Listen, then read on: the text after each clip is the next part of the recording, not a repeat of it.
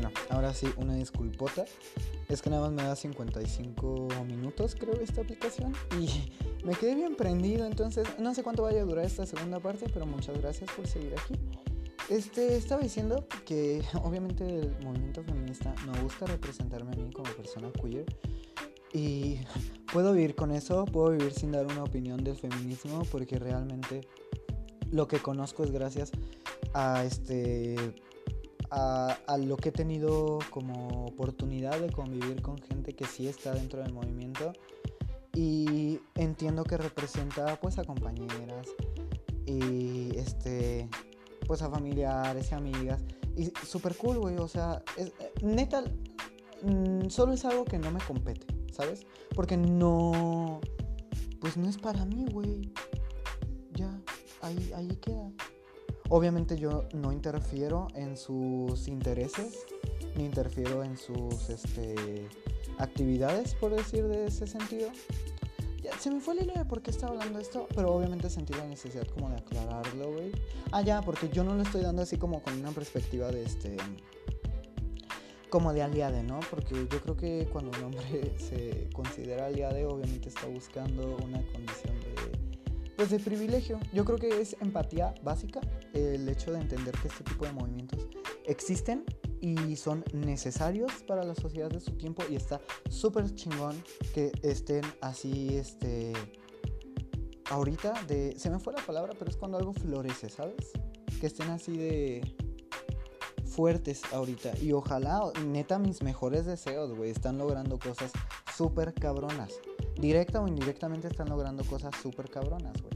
Entonces, este, yo no me pongo en esa condición de, soy aliade. No, güey, yo pues soy un ser este, que se identifica a sí misma como queer y que tiene empatía y entiende este, que muchas veces eh, la misma condición y la misma visión más bien eh, de macho me ha afectado mi crecimiento individual y ha afectado mi, pues a mi persona la ha transgredido tanto al yo ponerme como etiquetas o estereotipos o intentar obedecer una línea como al entorno que me rodea, ¿no? Pues a mi familia, güey, a mis amigas, a mis primas, a mis hermanas, a mi mamá, etcétera, y a mis generaciones pasadas, güey. ¿Cuántas abuelitas no tenemos que tristemente, pues, las familias que han desarrollado son productos de que se la robaron, güey, y eso está súper normalizado. Y está súper culero. Yo creo que es de las cosas que más me pesan en cuestión de. Y aunque no esté en mi esfera como... Uh, ¿Cómo decirlo, güey? No encargarme de esas cosas, porque pues encargarme no es la palabra, o sea, no es algo, no es una actividad que les pase y les diga así como de, órale, pues ustedes. No, no, no. Sino más bien... Ay, güey, no puedo... Ya me trabé un poco, pero no puedo ver más sino es como con la empatía, ¿sabes? La empatía de que existe. Así como yo espero que también mi movimiento, que pues es el LGBT+, este, pues se ha visto con esa, con esa perspectiva de que si bien no te representa, pues yo sé que pues, a lo mejor hay gente que tiene amigos pertenecientes a, dicho, pues a dicho género, ¿no? A, dicha, a dicho espectro. Y está bien, y está bonito respetar las otras cosas. Obviamente no espero que alguien heterosexual venga y me eduque respecto a este tipo de condiciones. ¿Por qué? Porque no tiene la experiencia en este sentido y tampoco ha vivido las condiciones que otra persona que a lo mejor pues, sí, las, sí, es perteneciente eh, ha vivido y a lo mejor con esa persona que sí ha vivido y que sí está dentro de la esfera LGBT me puede enseñar cosas y le puede enseñar cosas y alguien heterosexual pues pues no, porque referente pues a ese tema específico. Y lo mismo lo veo yo en ese sentido con el feminismo, ¿no? De que pues yo no soy propio para estar educando, güey. Y a mí me caga cuando veo como pues gente que quiere educar a través de esa esfera, güey. Y obviamente pues ni es mujer o ni es perteneciente, ¿no? Son, son vatos que nada más quieren atención, güey. ¿Por qué? Porque siguen viendo con esta idea de los supermachos. Y así es como ha afectado un poco el ámbito artístico porque es algo que nos afecta en todos los entornos. Neta no hay este, cosa que esté libre de ella, en ningún, ningún, ningún sentido. La literatura, la política, la, pues las artes en general, la educación, las escuelas, güey. Las aulas de salón, todos seguimos viendo bajo esa esfera. Y yo creo que estos movimientos son súper importantes para que se hagan estas visibilizaciones de actitudes que pues netamente son nocivas, güey, para la sociedad y que nos están afectando. Y que podemos cambiar ese paradigma en pro de que todos nos sintamos cómodos, güey, en, en, pues en este entorno. Porque, pues, güey, porque yo no merecería sentirme cómodo, güey. Este, y tú sí, ¿sabes? O sea, ahí está. Mientras nadie transgreda pues a terceros, súper chingón. Entonces ahí queda. No, lamento verme como eh, desviado, pero sí sentía esta necesidad de, de, explicar para no caer como en malas interpretaciones y para especificar que a veces se vea Yoko ¿no? con esta con esta esfera, ¿no?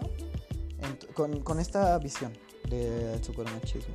Y hay muchas figuras que sí son este desvirtuadas por esto mismo. Miren, ya que tenemos espacio, me gustaría hablarles un poquito de María Izquierdo y también que siento que ya concretamos con Yoko Ono en el anterior.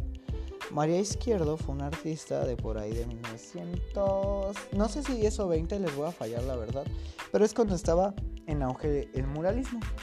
El muralismo en nuestro contexto mexicano, ¿cómo surgió? Pues ya había pasado este Ay, güey, me voy a sentir súper inculto. Y perdón, neta, perdón. Este, si alguien tiene el dato, yo encantado. La neta es que mis conocimientos están un poco oxidados por falta de práctica. Y no sé si lo que pasó fue la revolución o la independencia. Según yo la revolución, sí, perdón, pasó la revolución, ya quedó. Pasó la revolución, se tenía ya esta idea de darle una identidad a nuestro bonito país México y se manejó a través este, de ese trip el muralismo. Mm, Rivera, Siqueiros y, Orozco se encargaron de, incluso robaron a muchos artistas como muchas técnicas y muchas ideas, se las apropiaron en mal pedo este, para poder ellos manejarlas y pues exponerlas. Y a estos güeyes se les daba la super promoción y el super espacio porque estaban manejando esta idea y sorpresa, sorpresa, hasta la fecha de hoy son súper nocivos para nuestro entorno porque hay muchos artistas que mexicanos que tienen esta idea de que tienen que acatarse a estos mexicanismos para poder producir, porque pues eso los va a validar y eso está mal, güey. ¿Cuántas casas no conocemos con girasoles de, perdón, este, cunas de Moisés de Diego Rivera, ¿no? ¿Cuántas no hay, güey? O con pinturas de Frida Kahlo. ¿Cuál es la condición con Frida Kahlo? Porque cabe destacar que había muchos grupos. El muralismo no era como lo único, había muchos grupos de artistas.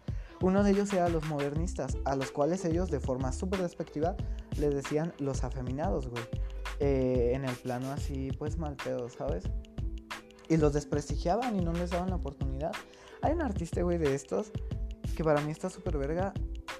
Ay, la neta es que les debo el nombre, una súper disculpa, pero está expuesto en Bellas Artes. Este. Expuesto en el Palacio Nacional de Bellas Artes en la Ciudad de México, eh, justo al lado de los güeyes que pues, caca por ser homosexual, güey, que es Diego Rivera. Literal, está a mano izquierda del mural más importante de Diego Rivera y está una pintura de él. Él, era este homosexual, antes la homosexualidad pues estaba penada y por su libertad de expresión fue encarcelado. Y eso está súper culero, güey. A ver, la pintura creo que se llama La Piedad, pero no estoy muy seguro. Y es de la mamá del pintor, está agarrando al pintor. El pintor fue encarcelado por, por, su libertad de expresión, por ser homosexual, por el contexto en el que estábamos viviendo. Fue encarcelado.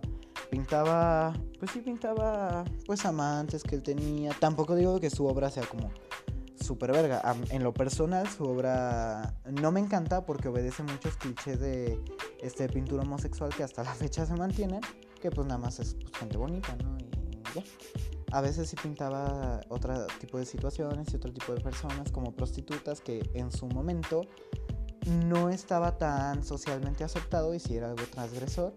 Las prostitutas sí ha sido un tópico muy tocado en Europa en esos mismos años, pero pues no había mucha este como eh, conexión global porque pues no, no había como pues internet, no había otros mecanismos que lo permitieran en general, ¿no?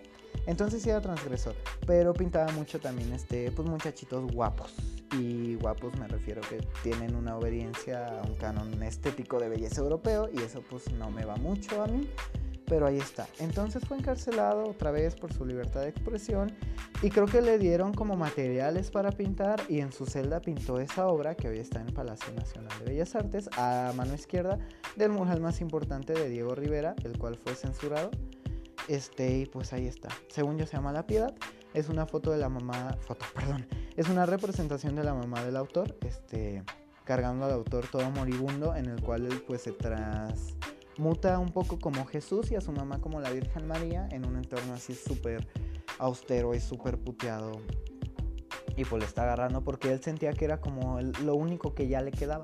Creo que había perdido amantes y creo que había perdido pues un montón de cosas, ¿no? Entonces, este es como el más importante de los modernistas. Les voy a dejar el nombre por si les interesa en este la descripción del capítulo porque yo creo que les voy a dejar les voy a empezar a dejar los nombres de los artistas que mencionen el podcast por si de verdad les interesa para que le puedan checar. En la aplicación de Anchor se puede ver esta descripción. No sé si en, en Spotify, porque la verdad no tengo Spotify, entonces no podría ver eso. Si alguien gusta hacerme el favor de saber, digo, de comentarme si sí se puede ver esa parte. La verdad estaría muy agradecido con ustedes para seguir haciéndolo o no. Pero igual se los voy a dejar ahí en la descripción del capítulo para que le puedan dar una checada. Y, y también como retroalimentación. Volviendo al tema, estaba este grupo de los este, modernistas, a los cuales ellos pues, eh, invisibilizaban por ser homosexuales. Cabe destacar que Rivera, Rivera, perdón, ya estoy mezclando apellidos argentinos, salió de la escuela de San Carlos. La escuela de San Carlos era la escuela más importante de México, que era una escuela de pintura y escultura y grabado, las cuales son las tres este, técnicas artísticas como más clásicas que existen en México, no sé si en el mundo, pero yo creo que sí, pero más en México, porque pues, es el entorno que conozco, voy a tomar café. Y todo lo que producía era este, usanzas europeas, perspectivas europeas, modelos europeos, ¿por qué? Porque pues, nos conquistó España, güey. Y cuando nos conquistó también nos metió a punta de vergazos este, su forma de hacer el arte, ¿no? Cuando nosotros teníamos una súper interesante, güey. Pero no es el tópico ahorita. Entonces, este, manejaban esta, este canon super europeo. Rivera y, esta banda, pues dice, güey, la neta estamos bien ajerados de pintar abajo de esto. Queremos una identidad mexicana, la vamos a manifestar, la vamos a pintar. Y había muchos grupos que pues decían, güey, pues es que no todo es mexicano, si está chido, estuvo chido tu desmadre, tampoco te pases de verga. Para mí el mejor muralisma, muralista, cabe aquí destacar, es Camarena, güey. Uf, ese güey también pasado de verga, güey. No me acuerdo cómo se llama, pero es que se apellida Camarena, neta, lo súper recomiendo. Es como el último muralista chingón que existió, porque, o sea, los muralistas, ¿saben cuánto duró? 40 años, güey. Haciendo, cuando muchas vanguardias duraban a lo mucho 10, 15 ya pasándonos de verga. Pero 40 años haciendo lo mismo y lo mismo y lo mismo y lo mismo y lo mismo. Pues la gente se ajeró, luego llegó la generación de la ruptura, que pues realmente nada más trajo como otra vez propuestas europeas como el arte abstracto y estuvo chido mientras duró, pero pues no va por ahí. Después de ruptura vienen los grupos en México, que son grupos que ya se cansaron de la ruptura y se cansaron del muralismo y proponen un arte como más barato y más callejero. Este, pero sí, luego viene el arte conceptual, este, contemporáneo más bien en México y, y el hiperrealismo, aquí andan chocando y ya llegamos al hoy en día. Entonces, Parece que estamos muy alejados, pero la neta es que no estamos tan alejados, ¿ok? Como se suele pensar. Una de las artistas opacadas de esa época era María Izquierdo, güey. María Izquierdo era una artista muy talentosa, este, que su trabajo en gama de colores a mí me parece muy bueno, güey. Estaba muy chido lo que ella hacía, aunque también parecía es que es un caso yo creo que muy específico, porque las referentes de mujeres que había en México en esa época, pintoras, quiero decir, pues no eran mexicanas, güey. Era Remedios Varo y esta. Y la otra, Leonora Carrington. Que pues son españolas o de descendencia española que crecieron en España y pues se vinieron para acá con el movimiento surrealista. O Frida Kahlo. ¿Por qué Frida Kahlo tiene tanta tanto permiso en esta época eh, como súper machista. Y es que está bien pendejo, porque esta época está muy definida por este por un comportamiento mexicano que yo creo que hasta nuestras fechas está ahí y insisto, pues es muy tóxico, güey. El de permito que extranjeros sí estén en la esfera porque son extranjeros desvirtuó este, gente pues de mi misma tierra, México. Yo como mexicano Rivera pues mantengo mi grupito selecto, permito que entren extranjeros y permito que entre mi morra, ¿no? Que es Frida Kahlo. Y, este, y ya, ahí muere. Y yo creo que eso también en la actualidad pues está muy visto, de que permitimos muchas veces, o a lo mejor preferimos este, mantener la perspectiva de alguien extranjero a dar la posibilidad a alguien este, de nuestro mismo país. ¿Por qué? Porque se tiene esta idea meca de que es mejor, ¿no? Y muchas veces obedece una pigmentocracia, que pues es validar por el color de piel. Está muy pendejo, y más en un movimiento que pues validaba la mexicanidad. Spoiler, se terminó como manejando igual personajes y siendo nocivo en ese sentido porque pues invisibilizaba. Muchos artistas sí reclamaron ese aspecto. ¿Por qué Frida Kahlo tiene tanta esfera? ¿Por qué tenemos a Frida Kahlo como la super feminista del mundo y la tenemos en nuestra camisa, ella fumando con una camisa de Daft Punk? Porque no se sabían, pero Daft Punk nació en el año del moralismo, güey. Súper real. Y a Frida Kahlo le encantaban, era su banda favorita. Hay muchas fotos ella, por cierto, con ellos, pero bueno, no es el tema. Entonces, ¿por qué? Pues porque Rivera, el que controlaba todo ese, pues el, todo el entorno artístico. Rivera de esos güeyes de que una llamada y pum, ya no existe tu carrera artística, ¿sabes? O bueno, varias llamadas. Fría Calo, ¿por qué? Porque era la morra que le obedecía. Porque era la morra que hacía lo que él quería, güey. Ese güey le engañó con su hermana, güey, con un chingo de morras. Y no digo que la monogamia sea el único camino del amor, pero existe una línea como súper lógica entre la monogamia, la poligamia y el maltratar psicológicamente y físicamente a tu pareja. Y Rivera estaba más de ese último lado, ¿sabes? La maltrataba, güey. Y bien culero. Pero la morra pues seguía ahí bien tendida, güey. Y hoy la tenemos como un referente súper cabrón. ¿Por qué? Pues porque no se rasuraba, porque hacía groserías, porque era cabrona. Pero era muy cabrona más bien a consecuencia, en mi perspectiva personal, de todo el maltrato que le hacía Rivera, güey, y el entorno y el mundo en general. No digo que no fuera super verga Frida Kahlo. A mí mucha de su obra me mama, güey. Tiene obras que neta están super verga. Y también Rivera, güey. Que están muy chidas. Raramente, o a mí se me hace muy raro que las obras más chidas de Frida Kahlo, o que yo considero más chidas, no son las más famosas. Y no sé por qué. Como que las... Es que neta a veces ella se tripeaba bien chido en su chamba y generaba escenarios bien surrealistas y bien, pues bien mágicos, güey, en general. Pero las que tenemos más aceptadas, pues son como sus retratos, que no están como tan chidos. Neta, vean las obras como Under de Frida Kahlo. No puedo referenciar alguna ahorita, pero si la han visto y es famosa, esa no. vean un poquito más las Under, están muy buenas. Y no digo que sea una mala artista, al contrario, es muy buena. También hay un putero de gente en la actualidad que la desvirtúa por esta misma condición que tiene, güey. De de que la convertimos ya en el hoy en día en un símbolo, en un símbolo más que en una persona, más que en un artista. La tenemos en bolsa, en lapiceros, en llaveros, en camisas y en un montón de cosas porque obedece una situación de mercado, porque nos gusta buscar una figura femenina que represente a la mujer en falta de, de figuras históricas este, femeninas. ¿Por qué? Porque la misma historia nos las ha invisibilizado. Entonces es como una serpiente que se muerde la misma cola, ¿sabes? No tenemos figuras femeninas suficientes porque las hemos invisibilizado, porque no creemos que las mujeres sean capaces históricamente de, estar en un entorno. Entonces vamos a agarrar las poquitas que tenemos o que son socialmente aceptadas porque hubo gente que neta pues estuvo insistiendo mucho en esas figuras o porque eran súper verga y socialmente aceptamos que fueron súper verga como Sor Juana. Y, este, y las vamos súper a, mover y a mover y a mover hasta el cansancio porque son las poquitas que tenemos y las vamos a agotar. Y en ese agotamiento pues perdemos este, su significado real, ¿sabes? Entonces está culera esa situación. Es lo que pasa.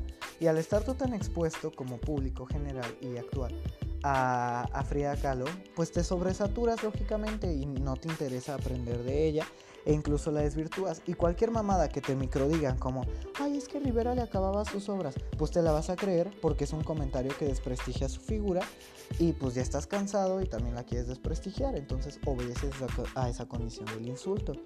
Si le acababa sus obras, a ver, no estuvimos en la época como para definirlo, güey. Y, o sea, hay un putero de artistas que están súper bien posicionados en la esfera actual, güey, en la esfera del pasado y en la historia en general, que tuvieron un chingo de ayudantes y asistentes y que estuvieron colaborando con otros artistas y no tenemos pedos en que esos güeyes sean válidos.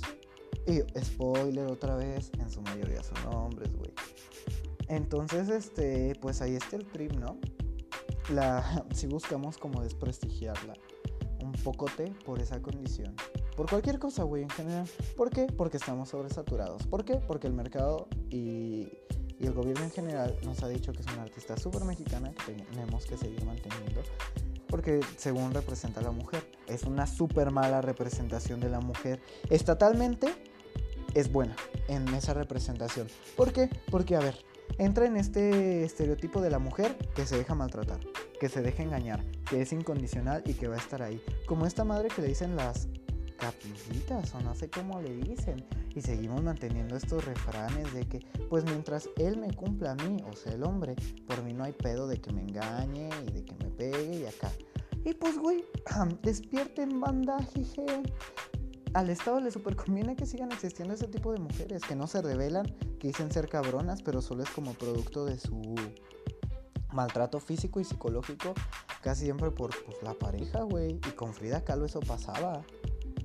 Y la seguimos manteniendo como la mujer estándar y súper cabrona. Y yo creo que también enferma mucho a las artistas este, fem en, en la sociedad actual, porque muchas eh, las las hace como que tiendan a la figuración, a la figuración y al autorretrato nada más.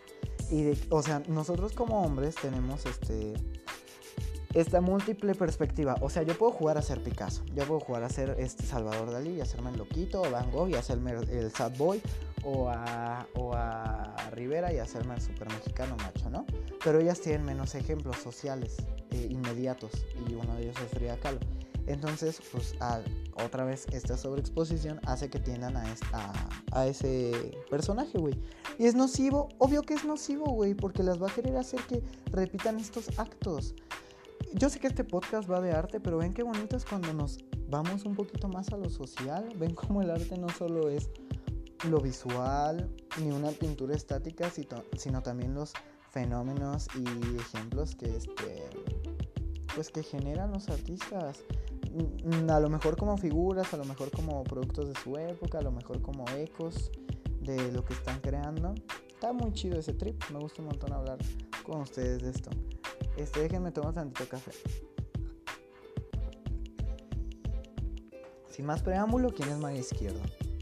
María Izquierdo es una morra que fue invisibilizada en su época. ¿Por qué? Porque pues no, ella no permitió a Diego Rivera que jugase con ella. De hecho, creo que pues nunca lo vieron porque creo que ella tenía pareja. Su pareja le fue infiel con otra morra. Su pareja era hombre. Este, cabe destacar porque pues también el, LGBT siempre ha estado presente. Por ejemplo, Frida Kahlo, que era bisexual. Otra de las cosas por la cual creo que la tenemos tan, tan estandarizada pues su pareja le fue infiel, este, ella pintaba, tuvo una vez una oportunidad de pintar en un, en un edificio de gobierno, por decirle así. Pero, y un mural, porque neta era muy buena, güey. los colores que usa están muy chidos. Creo que ella sí pudo haber sido puente para marcar un antes y un después del arte mexicano, porque se estaba saliendo mucho de los convencionalismos en cuanto a composición técnica de, de la época, güey faltaba mucho por pulir y faltaba mucho camino por recorrer, pero se veía muy prometedor y te daba un aire de frescura y de algo muy diferente. Pero muchas veces ella, neta, decidió dejar de ser artista porque la sociedad era bien culera con ella. Este espacio, el Rivera dijo, nene, ni verga. Empezó a trabajarlo ella, güey, y lo bloquearon. Mandó gente que lo bloqueara y mandó gente que le tirara caca, güey, así como un motín, una manifestación para que neta no pintara. Y muchas veces que ella iba a florecer, ahí estaban los muralistas y la pisoteaban. ¿Por qué? Porque este pendejo le daba miedo, güey, que alguien opacara a Frida Kahlo. Así de mamada. ¿Por qué? Porque pues Frida Kahlo era una extensión del nombre de Diego Rivera, güey. No solo era su morra, sino también era como su, era su aprendiz, güey. Y era quien él estaba educando. ¿Cómo ibas a permitir que otra mujer estuviese siendo buena, güey? ¿sabes? Si no era tu aprendiz y si no te había aflojado. Esta esfera del supermacho siempre estado. Y, es súper nociva. Y así permea en el entorno artístico, al menos en esta condición. Entonces, este, pues María Izquierdo es una muy buena artista, se la super recomiendo. Tristemente no hay mucha obra de ella porque tuvo muchos estos altibajos pictóricos, no como otras artistas extranjeras que neta, pues los museos de mi ciudad traen así como de, uy, sí, ¿por qué? Porque son españolas y se desarrollaron en México.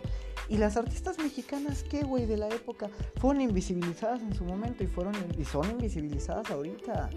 ¿Cómo habla esto de la condición del arte en general en nuestro entorno, güey? Hay exposiciones, o sea, en todo lo que yo llevo de vida, sé que ha habido exposiciones de Remedios Varo y de Leonora Carrington, que, insisto, son españolas. No digo que su arte sea malo, todo lo contrario, hay obras de ellas que me maman también un chingo.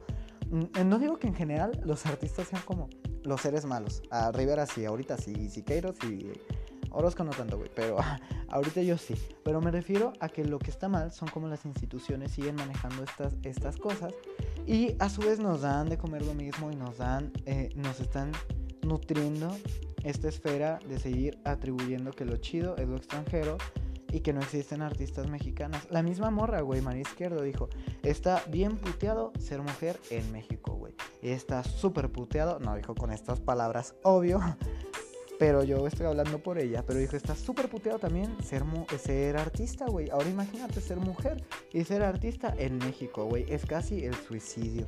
Y sí, güey, si no eras fría lo vaya a la verga. Y todavía, güey, todavía está ese trip.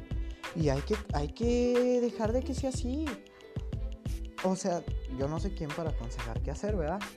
Ustedes como productoras, este, mujeres, sean bien exigentes con su calidad y neta callen el perro cico a toda la banda que las opaca por las condiciones de género. Que aunque suene pues bien cavernícola este pedo, es algo que todavía existe, güey.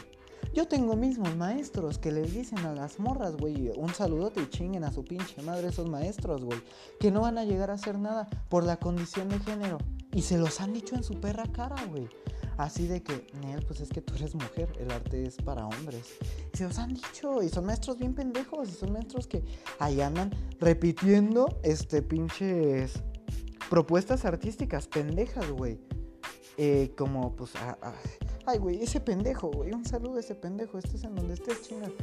Pues vete a la verga, güey, en general vete a la verga. Hice una galería en Facebook y sí, ya, me vale, porque está culero, güey. Hice una galería en Facebook, según virtual, por tiempos del COVID. Dibujos más culeros, güey, de figuración. Porque este güey tiene un complejo de que toda su vida ha hecho arte abstracto. Y la gente, y arte abstracto como art brut, o sea, así, pues como abstracto salvaje, como una figuración fea fea y intencionada, güey. No, no desprestigio la figuración fea. Sí es virtuoso trabajo porque podría estar súper más trabajado, súper más ordenado y con una gama de colores mejor enfocada. Y me caga que gente así, de mediocre, tenga oportunidades de ser maestro, güey, en un entorno y aparte con todo su expediente de transgredir a sus alumnas y a sus alumnos, güey, siga teniendo esas esferas. Las escuelas que crían en muchas situaciones o que encubren acosadores, güey. Y no es mamada, güey. O sea, neta, ojalá estuviera hablando en una condición de desprestigio intencional, eh, en mal pedo, sin investigar, pero me faltan evidencias para cancelar este pendejo, güey. O sea, neta me, me falta conozco y también es maestro en Casa de la Cultura, doble placer culero, güey. En Casa de la Cultura y en Bellas Artes. Y Bellas Artes, pues qué culero, güey, porque es mi alma mater, güey. Y más que eso es la escuela, la única escuela de Bellas Artes que hay en la ciudad, güey. La única. Enfocada al arte visual y sigue manteniendo ese tipo de cosas. Y a lo que voy es que este güey es de los principales semilleros que desprestigia a las mujeres por la condición. En vez de neta creer y de dar la posibilidad tú como maestro, güey, ya como maestro tienes un chingo de voz y de repercusión. Abre putos perros pendejos espacios y expone ahí morras. Y yo sé que este güey en su momento abrió un espacio. Ahí sí ya no puedo opinar si yo como apertura de artistas. Pero muchas veces hay artistas hombres eh, que ya están bien posicionados y se aprovechan de esta condición de, de, tengo renombre, este, encuérate. Te doy la posibilidad de exponer en mi espacio, pero pues encuérate. Güey, váyanse a la verga. Fue mamá, váyanse a la verga, porque está bien culero, güey. No es válido este, defender ni manejar ese renombre que tienes para abusar de esa condición. Es una mega mamada, güey. Total, este güey les tira un chingo de mierda. Y como consejo, morras, en específico ustedes, Sabemos, no es mentira para nadie y es una desgracia que sea así, güey. Que el entorno actual del arte tiende también al machismo, como todos los sistemas. Neta, gracias por estar en la pinche calle luchando por esos derechos, güey. Y luchando por estos espacios. Porque yo no sé, y neta, ojalá espero que desde ustedes y desde cualquier persona en general salga un pinche mensaje que cambie el entorno artístico de México porque lo necesitamos y porque es algo urgente. Y ojalá, neta, salga de una de ustedes, güey. Yo como del género opuesto, si alguna vez puedo hacer que pues, pues tengo oportunidad como de abrir espacio, saben que sin pedo va a suceder de mi parte, ¿sabes? Y obviamente, aquí ya es como general, todos hay que buscar en nuestras obras calidad, porque nos debemos al entorno. No podemos hacer obras eh, que no tengan un contenido, que no tengan una buena defensa en técnica, sean arte objetos, sean pintura hiperrealista, sean lo que sean, tienen que ser eh, hechas con mucha calidad. Neta, morras, en el perro cico, por favor. Porque si fuera por mí, pues también lo haría. Y sé que lo puedo hacer a este tipo de pensamiento. Pero él, eh, eh, ese pensamiento no me transgrede tanto. O, no me transgrede a mí, sino ya es un pedo personal que güeyes como ese pendejo tienen en su cabecita esa idea. Neta, por favor, en el perro cico y ojalá sea a través de la creación, güey. Porque pues es lo más sano, güey. Y qué culero, güey. Qué súper culero. Que tu condición de artista tenga que estar permeada por irle a dar una pinche cachetada al mundo. Pero ni pedo. A veces así es el entorno artístico. Tenemos que ir y pues darle de vergazos, güey, a la gente que no cree en nosotros. Y lo veo también desde mi esfera y lo veo en esferas ajenas. Los sistemas que deciden eh, si somos o no somos, en su mayoría están este, dirigidos por pinches boomers, güey. Boomers que creen que son, eh, que cambiaron el entorno cuando no han hecho más que repetir estrategias europeas. Hay obviamente un chingo de excepciones a las cuales quiero y respeto, pero en muchos casos, como el pendejo que estoy hablando y de la escuela que este pendejo está dejando, no. Nosotros tenemos que cambiar esos paradigmas por la salud de los artistas, güey, en general porque nos debemos a este entorno y nos debemos a este medio y yo creo que lo que más merecemos es calidad, porque el público en general merece calidad.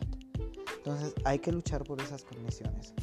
En parte de contribuir a esta esfera es visibilizar artistas que pues hemos dejado o que la historia ha dejado olvidadas, ¿no?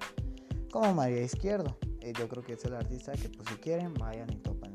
El dejar de ver eh, con esta visión super machista artistas como Yoko Ono, güey neta, darle una oportunidad. Y ya un mensaje más enfocado a mi género, a los hombres, güey.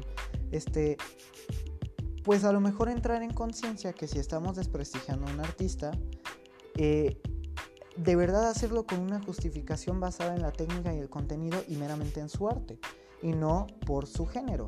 Suena pendejo, suena lógico, pero muchas veces, como tenemos tan arraigada esta esfera, güey, este, lo hacemos involuntariamente, y eso es muy nocivo hay que darnos el tiempo de ver si lo que estamos consumiendo y no nos parece o no nos agrada, lo estamos haciendo, lo estamos desprestigiando por una condición de género o lo estamos este, desprestigiando neta por porque no nos gusta, porque pues es malo y ya.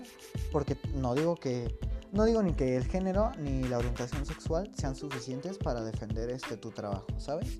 No, en ningún sentido, nada es suficiente para defender tu trabajo. Tu trabajo se tiene que defender solo a través de la técnica y del contenido. Y ahí queda y pues ese es el mensaje en general. Entonces, este, siento que entré un poquito en condiciones de género. No pretendo ofender a nadie de verdad, ni tampoco me considero como la persona más propia para hablar de estos tópicos, ni busco como educar a nadie. Y, lo digo porque me parece propio decir esto, güey.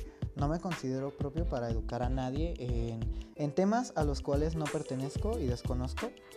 Y saben que mi puerta siempre está abierta a, a recibir sus comentarios, a que nos podamos nutrir, si alguna de las cosas o perspectivas este, que hablé eh, a lo mejor no entran como en su pues, pues, no, no piensan igual, ahí estoy yo, súper libre a escucharles. No, no pretendo crear una escuela ni pretendo mantener un super mensaje ni nada. Yo hablo en todos mis podcasts desde mi bagaje cultural, desde mi condición, desde mi, este, pues hasta cierto punto esfera de privilegios, desde mi, desde mi espectro como persona perteneciente al LGBT, pues desde mí, güey, nada más desde mí. Acepto que a veces pueda llegar a estar equivocado, no si sea el caso. Y lo digo porque no me gustaría como... Eh, no que se malinterpretara, pero sino como... no dejarles en claro que también estoy abierto al cambio, ¿sabes? Al cambio de perspectiva. Yo creo que siempre está bueno y es algo que me gusta decirles a ustedes a vivir experiencias, a escuchar otro tipo de perspectivas, a dejar que esas mismas te enseñen algo o a lo mejor nutran lo que ya sabes, no cambiarlas por completo y erradicar las que ya tenías, ni erradicar las que estás escuchando, sino a lo mejor sí, pues ayudar a crecer, porque al final de cuentas todo comentario es un juicio personal. Yo creo que, eh, sin nada más que decir, y habiendo aclarado este punto, este, les deseo un muy bonito día. Me gustó mucho hacer este podcast, fue muy liberador, fue muy necesario para mí. Insisto, eh, mantengamos este tipo de, de artistas que han sido opacadas por la historia porque nos pueden dejar mensajes súper chingones y súper verga y algo podemos aprender. No por nada están en donde están. Si es una condición eso de mercado o no, ya es otra cuestión. Pero a lo mejor podemos aprender algo de ahí. De, de todos lados podemos aprender, incluso en mainstream y del underground apoyemos a nuestros artistas independientes, eh, de género que sean.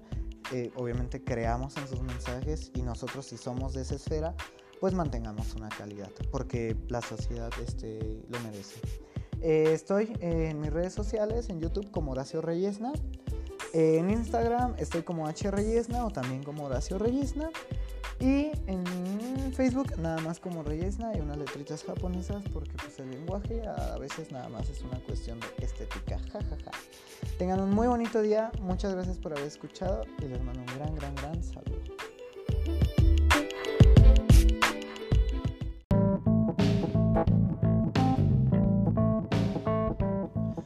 Días, buenas tardes, buenas noches. Sean bienvenidos a otra edición de Radio Reyesna, ¿cómo no? La neta es que estaba un poquito despejado de todo este trip porque no encontraba como la energía suficiente para grabar algo decente. Pero ya estamos aquí de vuelta y con todo. Hoy les traigo un tema relativamente muy controversial, el cual es el accionismo en las obras de arte, específicamente en el performance. Para entrar un poquito en contexto, el performance pues es una manera de hacer arte que involucra más el cuerpo, ya lo platiqué muy poquito como una tinta rebajada en el capítulo anterior con Emiliano, pero es una manifestación artística que está un poquito más cercana al teatro, incluso a la danza. Yo creo que si las artes visuales o plásticas tuvieran un hijo con el teatro sería el performance, porque obviamente tienen sus diferencias, ¿no? Ya también lo aprendimos de que eh, pues un performance no estás encarando un personaje ajeno a ti, sino eres tú pero a través de tu cuerpo este, es que estás manifestando la obra de arte. Yo creo que la morra que tenemos así más famosa, porque también se tiene la idea, lo cual no sé si sea bueno o sea malo, de que es un arte más femenino o se le atribuye pues hay más autoras que autores reconocidas, ¿no? Este, pero esto también está un poco mal ahorita que lo pienso porque el performance no es un arte que se tenga como super validado, de hecho está considerado como un arte menor entre comillas y lo digo en sectores específicos, no de personas como pues señores o acá. Pero el trip es que la más conocida de acá es Marina Abramovic, la cual me imagino que ya conocen. Y si no vamos a dar así un pequeño como eh, pues hacer alusión a su obra, vaya, ¿no? Creo que la obra más famosa que tiene, la neta es que desconozco el título, pero la morra se pone de que en un centro comercial y enfrente hay una mesa con un chingo de objetos. Entonces ella está en una silla, luego está la mesa, en la mesa los objetos y del otro lado el público. El público aquí en esta obra pues tiene la posibilidad de ir y agarrar cualquier objeto que está viendo y, y con él transgredir el cuerpo de, de ella, ¿no? De Marina. Entonces pues al inicio empiezan light de que agarran unas plumas que había y le empiezan a hacer cosquillas o no me acuerdo si la rayan con un plumón que había, cosas así. Pero ya al final había también una pistola y pues se sale tanto de control la obra que un vato pues le apunta así en la cabeza. Y pues sí, no sé si estaba cargada la verdad, pero de ser así, de que lo estuviera, pues ella pudo haber perdido la vida. Y en un performance es totalmente válido, ¿sabes? Eso puede llegar a suceder. No está guionizado y son cosas que pueden llegar a pasar y son totalmente parte de la misma esencia de esa obra. Entonces se pone hasta cierto punto en riesgo la vida. No digo que esto sea como de a huevo para todos este, los que hacen performance, pero sí me refiero a que es algo real, a que estás muy, muy, muy comprometido con ese trabajo que estás haciendo, ¿no? Y pues hoy quería abordar el tema de una artista que está súper infravalorada. No digo que sea desconocida, pero sí está muy infravalorada y se le toma como un referente malo cuando se trata de citar como a la música en general, la cual es Yoko Ono. Como sabemos esta morra pues es la es viuda y es viuda de John Lennon, el güey de los Beatles. Pues si no lo sabían, es artista visual. Y estoy seguro de que muchos han visto en Facebook de que videos de esa morra pues gritan frente de un público en una galería. Y también de que hay muchos artistas ahí por internet que dicen no pues eso no es arte jajajaja pero pues recordemos que ese tipo de artistas que valen mucha verga este tienden a decirte que sí es arte y que no es arte y es con una pues intención de venta no como, esta morra no es arte, este güey tampoco es arte. No, pues este trip tampoco es arte, pero ¿sabes qué sí es arte? Mi página de Facebook, jaja, síguela y jaja, cómprame, ¿no? Ahí te dejo los links en la descripción. Entonces como que tratan de educar tu gusto hasta cierto punto y está pues culero, ¿no? Cuanto menos. Entonces está el trip. A ver, aguanten. Siento que me van a interrumpir. si no, ahí queda la advertencia. Pero bueno, este.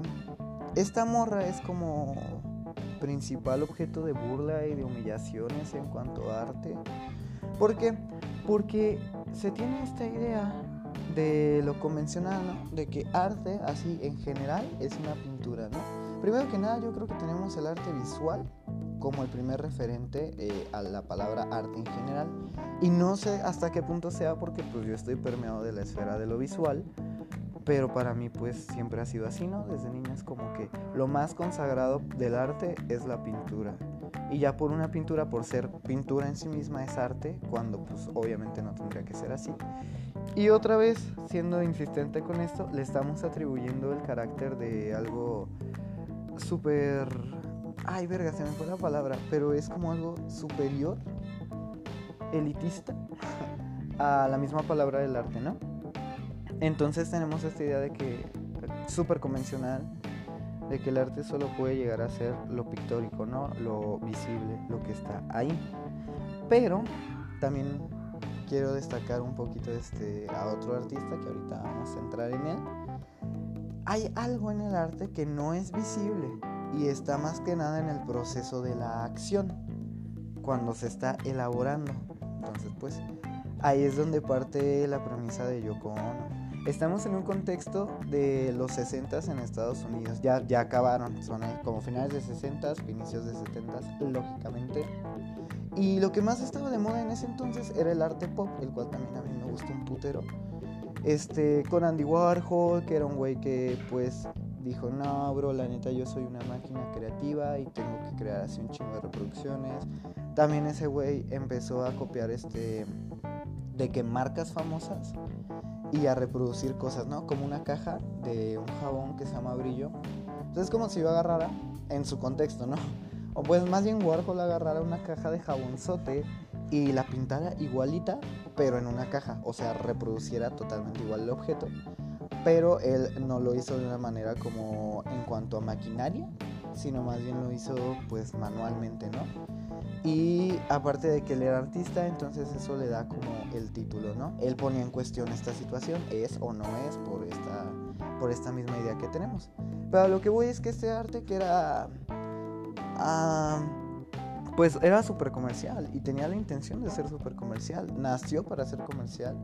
¿Y por qué? Porque estábamos en un contexto súper capitalista de Estados Unidos, este, de capitalismo tardío, por cierto, pero era como un súper auge, ¿no? Era cuando estaban las superestrellas como Marilyn Monroe y todo el mundo las atribuía como si fueran pues dioses, ¿no? Y yo creo que eso es algo que, que tenemos todavía en la época. El pop es un súper referente de época. Porque tenemos un chingo de publicidad todavía, seguimos atribuyendo figuras públicas como si fueran pues santos, ¿no? Y le seguimos guardando cierto culto. Tenemos un montón de imágenes efímeras, y está esta idea de lo pues del consumo rápido de las cosas, ¿no? Como la comida o la ropa. No me acuerdo de cómo era el concepto en inglés, pero pues ahí queda. Y son cosas que se han mantenido desde 1960 hasta la actualidad, ¿no? Y ya es un putero. Entonces, pues así está el trip. Déjenme echar un vasito de agua antes de entrar con Yoko, ¿no? Ahí quedó. Entonces, este, ¿qué pasa con ella?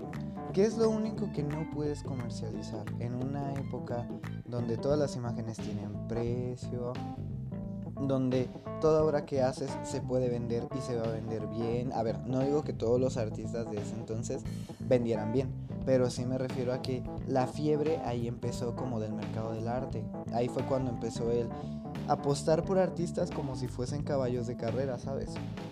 No estamos en condición ahorita de hablar del mercado del arte, pero sí es como el contexto que había. ¿Qué era lo único que no podías vender? ¿Por qué? Porque se tiene también esta idea de que tú al vender el arte o a buscar que sea eh, algo vendible, le quitas como cierta esencia, ¿no? Le quitas como esa característica de este... de... Es que está esta enfermedad también que se tiene la idea de que es un producto súper sagrado, que no debería de ser comercial y que es algo simplemente como para el alma y tal. Y yo digo que es una enfermedad porque presupone a, todos los que hoy en día pues hacen arte y siguen vivos y siguen produciendo de que su arte es por mero placer, o sea, se crea por mero placer y no se puede o no se debe de comercializar cuando es súper válido y es súper lógico y no es tanto por por el este darle un valor en cuanto al material, o sea, no es como un pastel que te cobro todos los materiales que, que usé más la mano de obra, no va por ahí, porque también estás vendiendo una idea en muchos sentidos, ¿no? Y esa idea a lo mejor no tiene precio, no digo que esto tenga de consecuencia que pues vendamos el arte a precios así súper exorbitantes, pero sí que justifica un poco esa parte, ¿no? O más que justificarla, la, la define. Volviendo al tema, cuando tienes una esfera del arte súper este, comercializable, hay algo que no puedes vender, que está dentro de todos nosotros y neta, pues no tiene precio, el cual es la acción, como ya decía ahorita. Cabe destacar que yo ¿no? como, como Alan Capro, que es el papá del Happening, del cual también me dio unas cintas el podcast pasado, este güey, este Dislumbró el proceso creativo del artista y lo puso como en el mensaje final de la obra, en el sentido de que antes los artistas visuales se entendían como gente que pues se paraba enfrente de un, de un caballete con un bastidor y se ponía a pintar y, y ya pues acababa la obra, a lo mejor tenía un, un objeto de referencia como un bodegón o un paisaje, pero pues ahí quedaba, ¿no? ¿Qué hace este güey. Yo estoy súper seguro de que han visto sus obras. Y vamos a, vamos a aterrizar primero en él, ¿va? Antes de llegar a Yoko Ono, ya que estamos en este tren. Yo sé que las han visto porque mucha gente le tira de que, no, pues son chicharrones, o sea, la morra que prepara chicharrones, este, y avienta la salsa y la crema, pues crea polos más chidos, jajaja, ja, ja, soy muy gracioso, jajaja. Ja, y pues no va por ahí, güey. O sea, neta no. Sí es un buen meme, ¿no? Pero ahí muere, güey. Pero es que es este desprestigio. ¿Por qué? Porque la obra de Jackson Pollock, otra vez para entrar en contexto, es un güey que acuesta el lienzo que anteriormente estaba verticalizado por tradición y ahora lo acuesta y lo pone horizontal. Y pues él agujera latas de pintura y deja que las manchas y el azar las acomoden donde tengan que ir agarra el pincel no de la parte de los pelitos, sino de la parte del palo y lo sumerge y también los empieza de que a tirar encima del, lienzo, que repito, está en el piso. Entonces, y pues vas cambiando de colores, vas alternando no pinta el tanto como una situación, ¿no? No está pintando, no sé, güey, a su prima, güey. No está pintando a los perritos que ve en la calle, güey. Ni está pintando, pues, a una musa que va a super sexualizar, ¿no? No, güey, sino está pintando la acción de estar pintando. Pues hasta por eso se llama action painting. Es el registro de la actividad de alguien que ha estado, pues, ahí clavado y generando. ¿Qué pasa? Que se entra en un estado del ser, se entra como en una super no sé si tengo una palabra tal cual con la cual podamos definir esto, pero sí considero que todos hemos experimentado esta situación de estar tan pero tan picado en algo que respondes por automatismos, ¿no? Y ya lo decía en el pasado, el, surrealismo no logró del todo esta actividad, pero el action painting sí, el action painting sí. Este, el que tu cerebro trabaje como solo una máquina y se ponga de que literal hacer por puro impulso eh, a la hora de pintar, ¿no? Ya de güey, eso la es un gran logro. Incluso el güey a veces pues estaba tan en su trip y se ponía a fumar cigarro y tal y los apagaba ahí en el lienzo y luego a esas colillas pues les caía pintura y se queda plasmado en la obra y es un registro de la actividad. Imagínense que ustedes desde que se levantan, este, se levantan, preparan algo de desayunar o se lavan los dientes, terminan su desayuno, se meten a bañar si no es que hicieron esto antes. Y están como en todo este flujo de ir y de venir haciendo actividades. Imagínense que todas esas actividades dejaran un producto visual, ¿no? Que cada que te estés lavando los dientes se viera reflejado en un lienzo, en un pedacito de tu lienzo. Y luego, pum, se ve interrumpido porque no sé, se te cayó la pasta y la tuviste que recoger, entonces pues el recoger ya es otra actividad y pum, se queda plasmada en el lienzo, ¿no? Entonces bajas a desayunar, hacer tu huevito con katsun, pum, ahí se queda plasmada también en el lienzo, ¿no? Y vas con todo este ir y venir de cosas que estás haciendo y pues se queda plasmado y más o menos va por ahí. El problema es que, eh, bueno, no problema, más bien la cosa aquí es que el plasma la acción, el estar como súper centrado en una acción. E insisto, creo que ya nos ha pasado muchas veces, ¿no? De que a lo mejor, no sé, estamos cosiendo o estamos como pensando mucho en una idea y estamos súper clavados. Es que hay como pocas actividades, la mayoría son como recreativas, este, si no es que artísticas, las que nos ponen en este estado del ser, ¿no?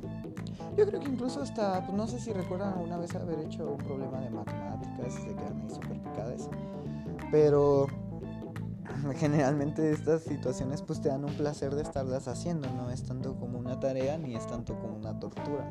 Lo digo pues desde mi comodidad, ¿no? Que la neta no me encantan las matemáticas, pero pues no es el tópico. Entonces, este, eso era por lo la acción.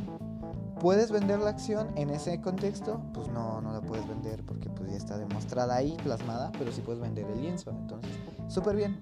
Después a, Pollock le responde el arte pop, es, Jackson Pollock con el expresionismo abstracto, luego es este el arte pop con Andy Warhol.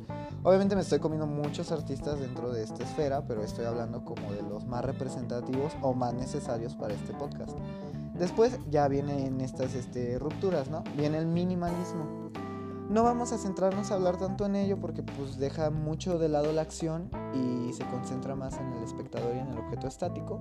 Pero como respuesta a este, pues ya viene eh, el regreso a la pintura, porque se había dejado mucho de lado la pintura con el, con el arte pop, en general la pintura como con estos mismos valores de Jackson Pollock, ¿no? De, de un producto visual este, sensible que dejó un poquito de lado, dejó muy de lado el arte pop porque no buscaba ser una obra como súper espiritual, sino ni que saliera así de la alma y tal, sino que tiraba más a ser como de reproducción de máquina, güey. Entonces, este, luego viene el minimalismo, que para entrar en contexto pues, son como estructuras geométricas muy, de verdad, muy sensibles. Creo que ya lo había medio comentado también con Donald Judd en un podcast pasado, como luces de neón eh, en una habitación y que proponía ese tipo de escultura. Pero también este propone eso, ¿no? El espacio de la galería, el espacio blanco, como parte de la obra y un objeto en el centro como solo la estructura que te haga reconocer que tú estás vivo en ese momento y en ese ahora y que estás apreciando. Usaba mucho la galería, ¿sabes? Para... Yo creo que esto es destacable. Usaba mucho la galería para poder reconocer que estabas adentro de una obra. O sea, de que había un triángulo en el centro, un triángulo escultórico chiquito, o no tan chiquito, pero pues ahí estaba, ¿no? A lo mejor hecho con cemento, un material súper contemporáneo a la época. Porque pues mucha escultura no estaba hecha de eso, estamos de acuerdo. Estás en un espacio y este, estás ahí y estás ahora y ese triángulo está haciendo un efecto con todo el espacio que tú tienes y te hace reconocer que también estás como, como con otras personas convergiendo en ese sitio, contigo mismo y estás ahí y estás ahora, repito, ahí, en, ese espacio blanco. Y no era una obra, eh, porque pues, a ver, técnicamente no es acá como súper, o no suena súper verga, ¿no? Para el ojo como cotidiano. Tampoco estoy diciendo que pues tener un no estoy hablando desde una cuestión de privilegio, sino en una cuestión de interiorizar, ¿ok? Entonces, pues ver un triángulo ahí que parece como de una construcción, o sea, como andamios así juntitos, a lo mejor no nos da como tanta idea, podríamos decir, verga, pues porque ese triangulillo es arte, güey. ¿Qué tiene, no? Que lo hace tan mágico. Y el trip es que es una especie de ancla para que te des tinta de que estás ahí. Muchas veces el arte es una mentira y hay que tener esto en consideración. Estamos viendo un paisaje y realmente no es un paisaje, es la ilusión de un paisaje. ¿Por qué? Porque pues son pigmentos, güey, son químicos pegados en un bastidor, en tela y, o a lo mejor en papel y ahí están generando la idea de que es un lugar el cual tiene profundidad y a lo mejor es como el congelamiento entre comillas de un espacio que tuvo un tiempo y pues ahí queda, pero es una ilusión, no, no es real. Ahí, ahí queda. Y este, el minimalismo es más un arte directo, ¿no? Es un triángulo de concreto, es un triángulo de madera, es un triángulo de, de metal y es lo que es y está ahí y tú eres lo que tú eres y estás aquí en este espacio que pues también es lo que es. Entonces súper directo, ¿no? Pero eh, esto deja muy de lado como la figura del artista. En el arte pop los artistas eran también estrellas, ¿no? O sea, Warhol era un super rockstar, güey. Y como también pues en otras vanguardias, como ya lo hablábamos con Salvador Dalí. Pero en el minimalismo no importaba tanto la figura del arte. Verga, tenemos una interrupción de la basura. Bueno, no hay pedo. una disculpa. Pero está toda esta idea, güey, de que el artista se deja totalmente de lado. Y no importa realmente qué pasa en el accionismo que vamos a ver con Yoko Ono. Ahora sí, vamos a adentrarnos chido en por qué venimos a este podcast, güey. Primero que nada, yo creo que a ella la leemos mucho esperando ver resultados similares a los que dejó su esposo. Y esto en parte es una consecuencia lógica, güey. Pues el John Lennon estaba en una banda que tendía a... No a lo clásico, sí a lo convencional, güey. Hacer música en la cual haya una guitarra y hay un bajo y pues haya un orden. Y, y, ya, ¿no? O sea, una canción que inicia y tiene fin. Entonces, si ella viene, entre comillas, de ahí, ¿por qué en sus presentaciones pues empieza a gritar cosas bien raras, ¿no? Ay, no, qué feo. Y pues no, güey, no va por ahí. A ver, sorry por la interrupción de nuevo del camión. Sirve que tomo un cafecito. Pero pues no va por ahí. No va, o sea, tenemos una condición súper machista, güey, de querer leerla a través de lo que dejó su esposo. Y pues la neta es que ese pedo es una pérdida de tiempo. ¿Por qué? Porque tenemos que también aprender a separar a un artista de las personas que están como convergiendo en su alrededor. Y digo esto, pues no siempre, pero sí en esta situación, porque pues es su esposo y le atribuimos como esa idea de querer, este buscar lo mismo que él crea, güey. Como si ella no fuera lo suficientemente independiente para poder valorarla a través del arte que ella llega a producir, ¿sabes? ¿Por qué? Porque pues es mujer. Y querramos o no, la desvirtúan un chingo por esta mera característica. Y yo siento o pronostico que mucha gente la defendería como en él, pues ese argumento no tiene nada que ver, es que ella es una artista muy mala. Y no, güey, la desacreditamos principalmente por dos cosas. La primera es por ser eh, ex esposa de John Lennon y la segunda es por ser mujer, güey. Y fuera de mamada, o sea, a lo mejor suena muy drástico, pero es que es así, güey. A, a muchas mujeres no se les tiene este la condición de artistas. A ver, vatos, neta, mencionenme una pintora fuera de mamada una pintora como famosa. Para mucha gente que no está como metido dentro de la esfera artística es bien difícil, güey. eh, ahí, la respuesta en putiza, Frida Kahlo, güey, cómo ha contaminado Frida Kahlo el entorno, ¿no? Ya me gustaría también hablar de otras artistas este, infravaloradas en su momento, pero yo creo que no es el triba ahorita. El triba ahorita es como que si desvirtuamos al arte por el género, y muchas veces. Y creemos, a mí se me hace bien ilógico, güey, como la sociedad en general, a primer anuncio de Joker, güey, nos dice de que no, pues el arte es algo infantil o femenino.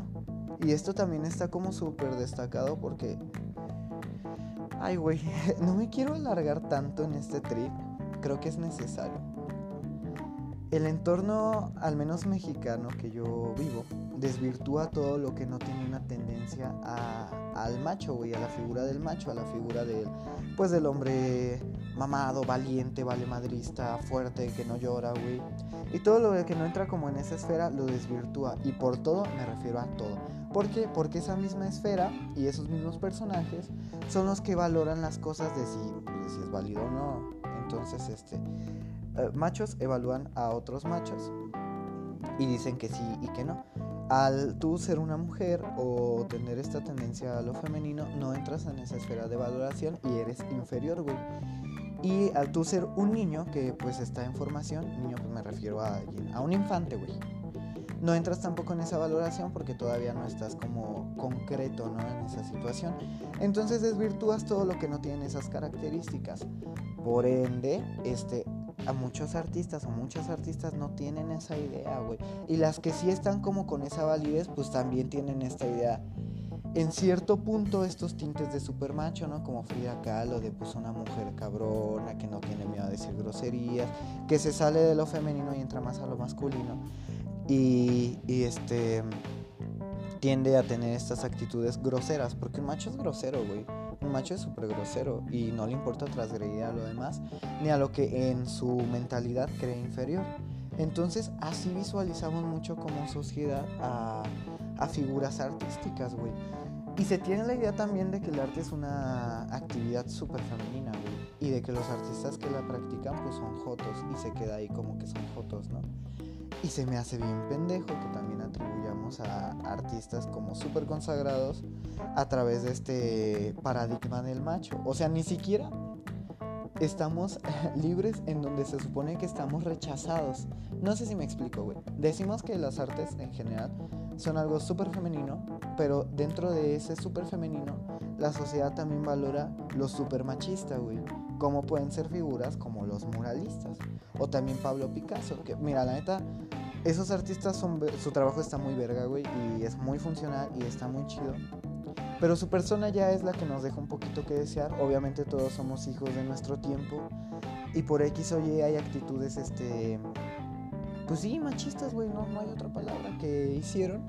Y no podemos como tampoco, este, pues cancelarlas porque son un ejemplo y un referente y hay que aprender de esas actitudes, pues groseras y altaneras y culeras para no repetirlas. Pero igual los productos artísticos, pues hay que verlos desde una esfera independiente, ¿no? Desde una perspectiva súper independiente a lo que ellos, este, eh, son como individuos. Entonces, este se me hace raro. Yo en lo personal, en mi carrera, tengo muchísimas más compañeras que compañeros. En mi salón somos 38, creo. Un saludo a todos, jaja. Y nada más somos 8 hombres, ¿no? Entonces está como bien cagado que aún en un entorno que sea como tan femenino, no se tenga a... La mayoría de gente válida es varón, ¿sabes? La mayoría de artistas eh, válidos son varones. Y les puedo hacer como una demostración, ¿no? Voy a sacar y voy a decir por impulso cinco artistas. Así como voy a intentar como no agarrar... Eh, no cargarme un género, ¿sabes? Y van a ver que voy a atender como a, pues a, cargarme de... Pues de hombres, güey, mira. Lo más famoso, güey. Salvador Dalí, Van Gogh, este, Picasso, güey. Eh, Diego Rivera, René Magritte. Ahí está, como súper famoso y súper hombres. Y si quiero decir, o Da Vinci, Si quiero agarrarme de la esfera mainstream, lo que más voy a encontrar son hombres, güey. Y sin pedo. Y les dejo como este mismo reto a ustedes, ¿no? Cinco artistas visuales. Este, ustedes van. Ahí si quieren tomarse el tiempo. van a ver que en su mayoría son hombres porque tenemos estas mismas actitudes. Algo es diferente, algo es femenino, algo es femenino, algo tiende a lo femenino, pum, lo descartamos. ¿Por qué? Porque seguimos viendo bajo ese ojo del super macho, güey, y es algo que está súper mal y hay que erradicarlo, güey. No erradicarlo en un sentido de extinguirlo, pero sí erradicarlo en un sentido de criticarlo e intentar ver más allá. ¿Por qué? Porque hay un chingo de artistas mujeres super verga, güey, que neta nos están dando obras que neta dices, verga, güey, a lo mejor esto no lo pudiera haber aprendido yo desde mi condición de género, porque pues no he crecido bajo esos contextos y no he crecido bajo esas opiniones y puedo entender un poco más esa perspectiva humana, güey, fuera del género, humana, ¿sabes? Y a lo mejor aprendo algo súper chingón. Voy a tomar agua. Artistas femeninas que me maman. Les voy a dejar las primeras que tengo en mente, ¿no? María Izquierdo, güey, es mexicana, fue opacada toda su vida por Frida Kahlo y fue opacada toda su vida por los muralistas. ¿Por qué? Por ser mujer, güey. Fuera de mamada fue por eso. Y está históricamente reconocido que fue por eso, güey. La morra vivió una vida súper culera, pero su trabajo y su persona a mí se me hacen alguien súper de respetar.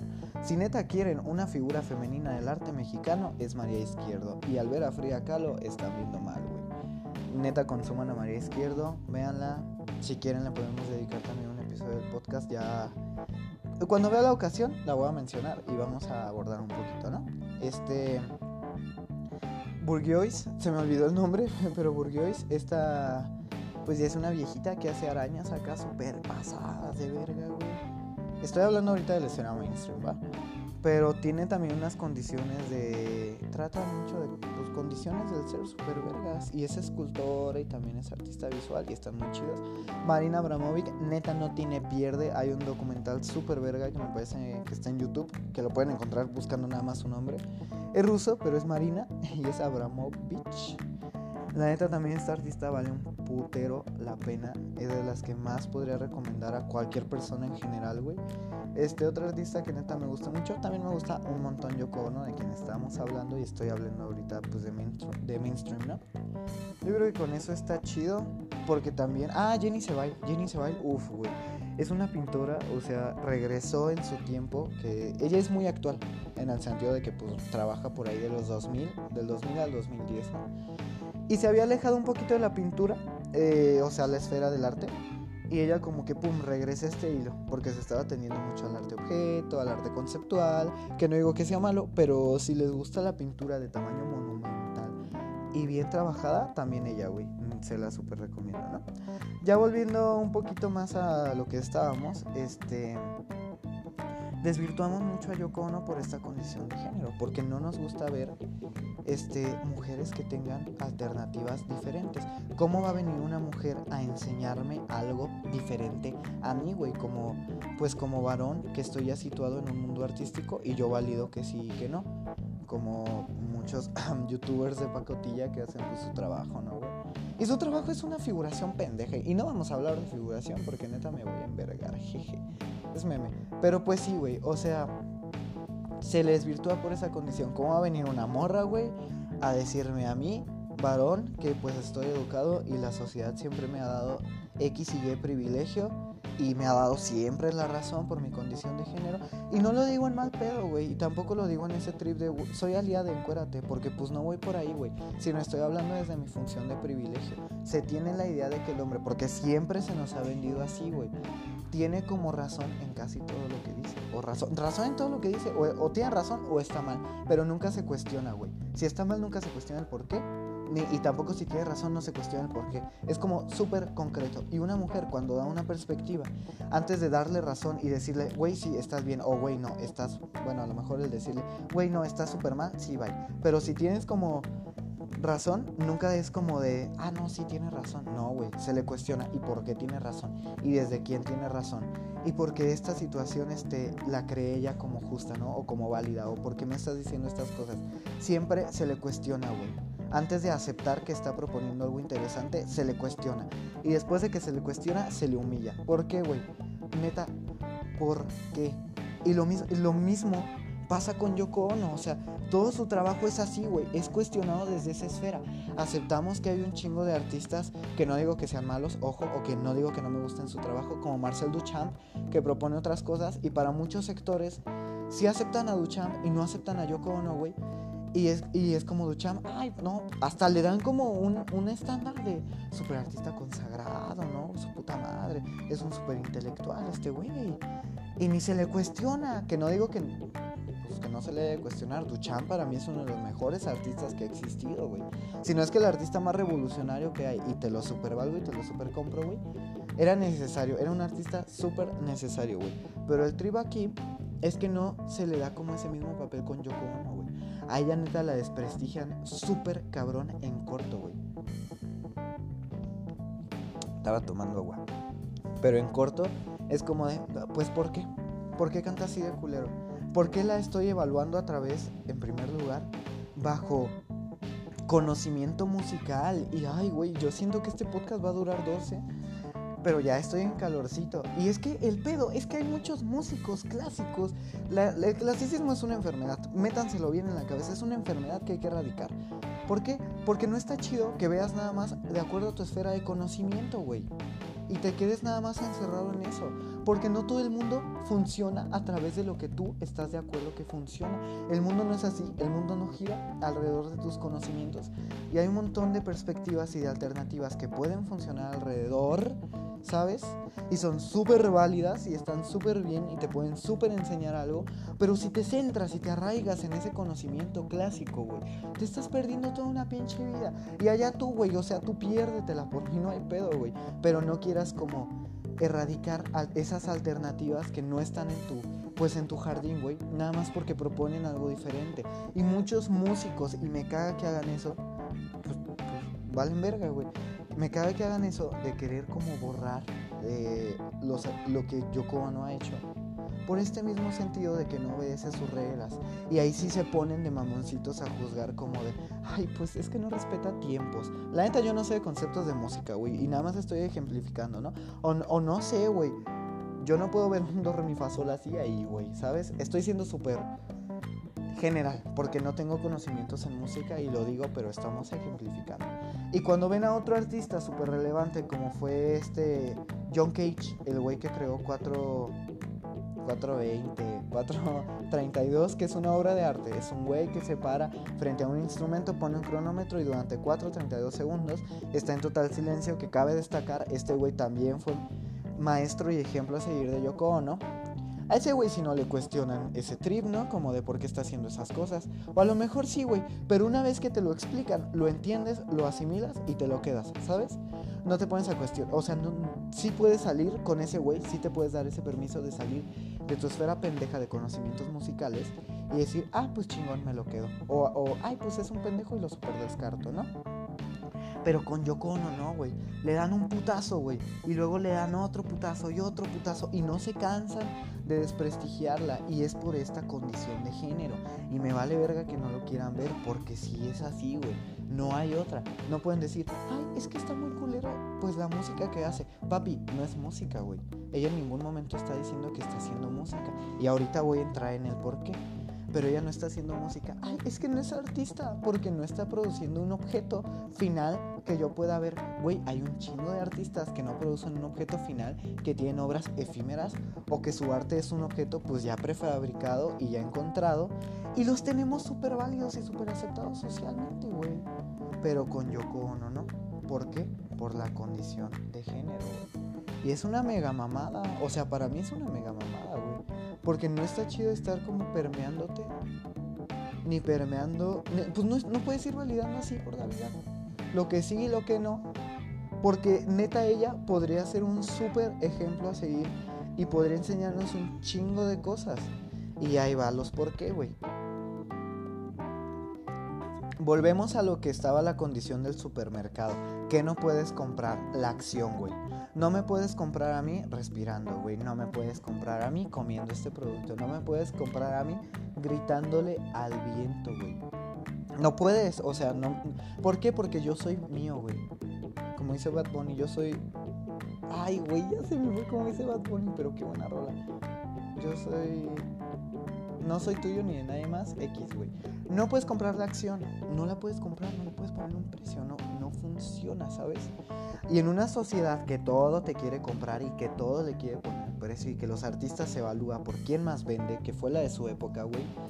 El que ella, esa morra diga, güey, el arte está perdiendo su valor porque hay mucha gente que se está aprovechando de las, de las propuestas estéticas del arte pop o del arte este, del expresionismo abstracto para vender nada más. Y el peor es que también hay mucha gente que se valora como artista a través de cuánto vende y eso también es una mega mamada, porque no es así. No, o sea, no porque venda significa que seas buen artista. Yo puedo pasarme toda mi perra vida pintando Don Quijotes y pintando, pintando fruteros y pintando paisajes pues bien piteros y salir, güey, a la carretera y ponerme a venderlos y voy a vender un chingo, ¿no? O a lo mejor pues voy a vender más de lo que vendería este pintando lo que me sale a mí pintar, ¿no? Y no por eso pues voy a ser un super artista, estamos de acuerdo. Entonces, este, ella dice, pues no, no puedes comprar la acción. ¿De quién viene la acción? Mía. Entonces, yo como artista, yo no como artista, como persona, güey. Había obras, ah, aquí está, la categoría, se me había olvidado mencionar pero la vanguardia que, a la cual ella pertenece se llama Fluxus, güey. Fluxus, F-L-U-X-U-S. Por si la quieren googlear al rato. Hay artistas muy interesantes también. El trip es que hay artistas de Fluxus que también proponen como yo voy a vender una pieza artística la cual va a ser todos los días un performance, comer un sándwich de atún y creo que cierta sopa y creo que cierto jugo. Entonces hago mi receta, güey. Y ahí, y tú como espectador, güey, tú la puedes hacer sin pedo, ¿sabes? O sea, tú la puedes hacer. Porque ahí está la receta. Y el objeto, la obra de arte no es el objeto físico de la receta, sino es el que tú pues cambies tus hábitos alimenticios, no para bien, no para mal, no a pro ni en contra, sino simplemente por el hecho de cambiarlos, de involucrarte, de ponerte a hacer una acción. ¿Y en qué sentido? En el que su sociedad de sus tiempos estaba súper perdida, güey. En figuras públicas, en actividades del ser, en el consumo, en ser a través de una identidad de mercado, en ser una marca, en ser, este, pues sí, en ser una marca, en ser un producto. Y Fluxus, ¿qué hace? Te dice, güey, por favor, regresa a ti. Güey, por favor, eres un individuo, güey. ¿Cómo sabes que eres un, un individuo? Pues no sé, prepárate esta ensalada todos los días, güey. ¿Sabes? ¿Y por qué? Porque te va a estar haciendo consciente de que tú estás como rechazando, a lo mejor ya no vas a ir a desayunar al McDonald's que te queda en la esquina, porque pues en Estados Unidos y en Nueva York, que es donde se genera este movimiento como el arte pop, este, y todos los movimientos, porque pues es la capital del arte actual, y en su tiempo también lo fue, o sea, en este tiempo, ya no vas a desayunar al McDonald's todos los días y te haces algo casero y regresas al a comprar para ti, güey, no tanto por una industria ni por una imagen. ¿Por qué? Porque pues compras tu propio pan, güey. Y no digo, ay, vete con indígenas a, comprar pan artesanal. No, güey, pero pues ya te preocupas por, por consumir algo que es más propio y que es más individual, más que algo que te dijeron que tienes que comprar como una pinche hamburguesa, ¿sabes? Y te levantas temprano y te preparas, estás creando hasta cierto punto una obra de arte, ¿sabes? ¿Por qué? Porque decidiste adentrarte a ella te comes esa obra de arte, jejeje. Sí, no, o sea, el producto final no es el sándwich, ni tampoco la receta. La artista en cuestión, no me acuerdo si es de Yoko no, creo que no. La neta es que creo que no, pero estamos usando el ejemplo para definir fluxus, no para definir Yoko y para definir la acción en general en cuestión del arte.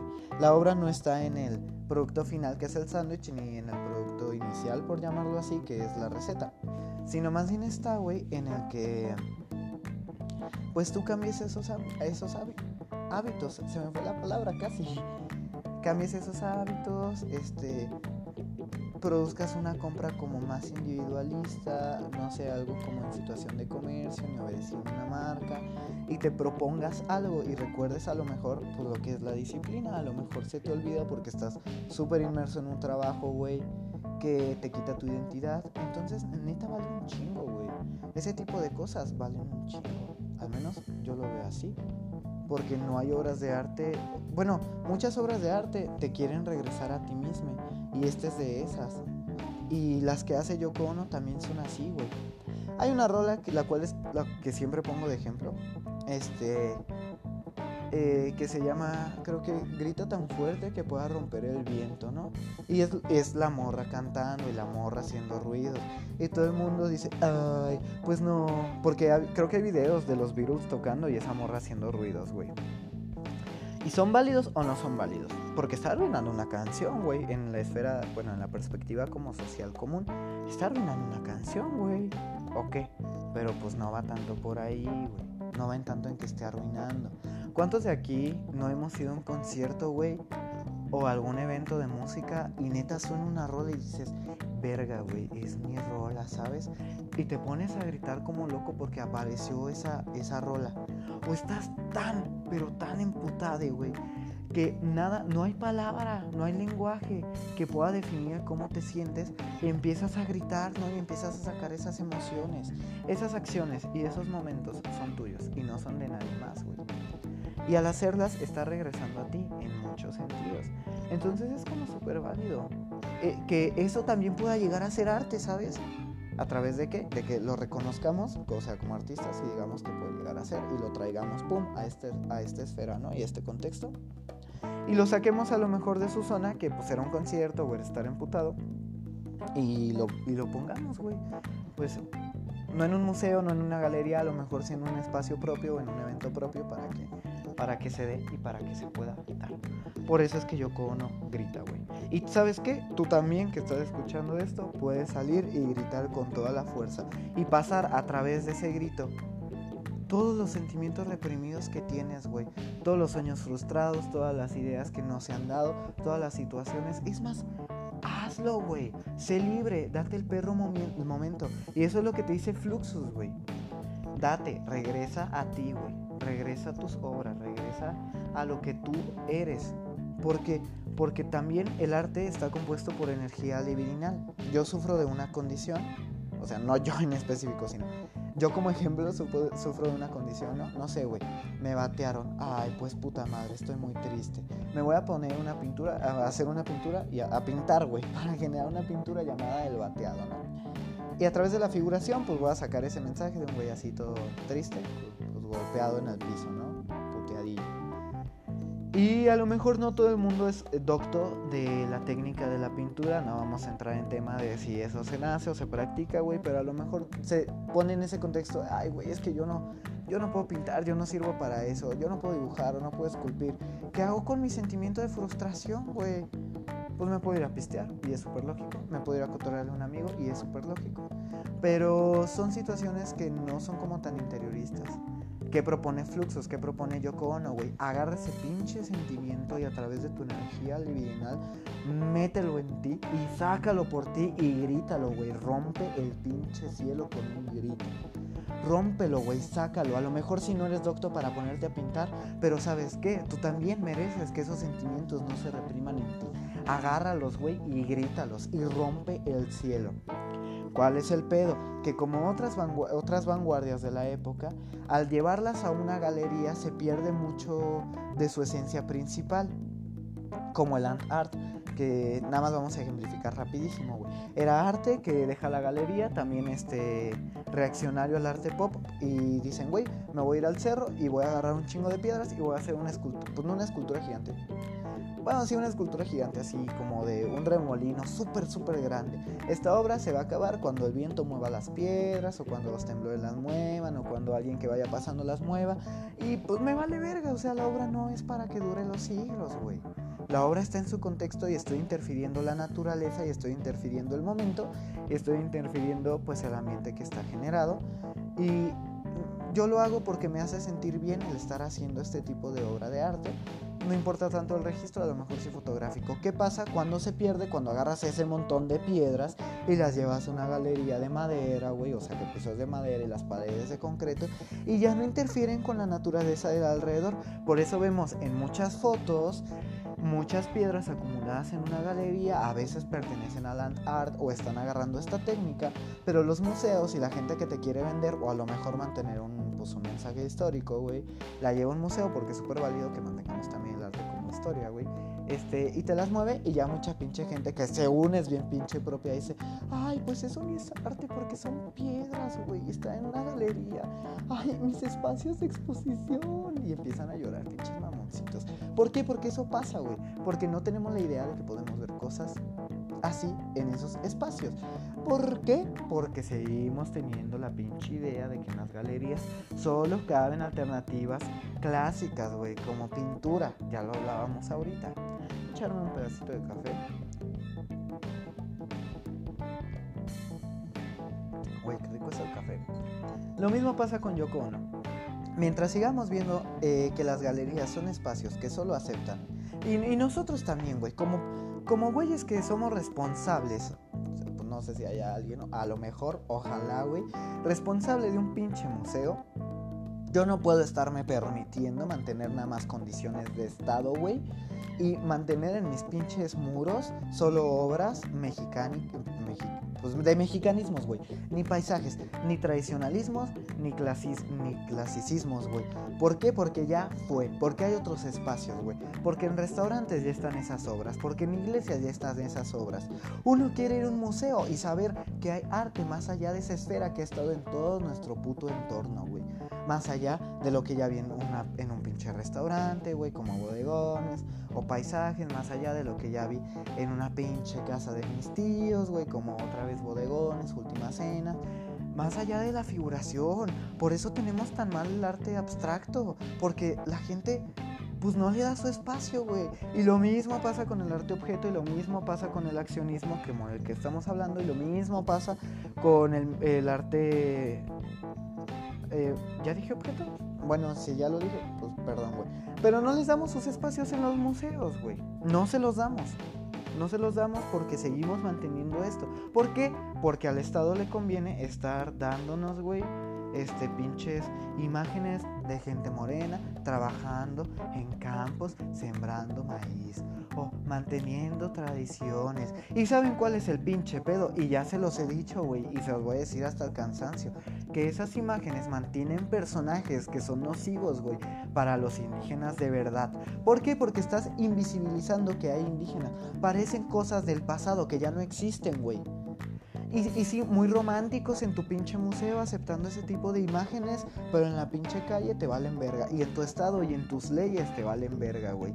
Y a lo mejor los indígenas sí, pero que hay de la afromexicanidad, güey. Ni siquiera la representas en museos, güey. No la representas en museos. O sea, ¿sí ven como la pinche hipocresía existente aquí? Que el Estado mantiene condiciones de indígenas. ¿Por qué? Porque le conviene verse bien, güey no, sí, nosotros súper aceptativos con los indigenismos y también con los afro, pues afromexicanismos y con la mexicanidad en general, pero no hay pinche apoyo real, güey. No hay apoyo real.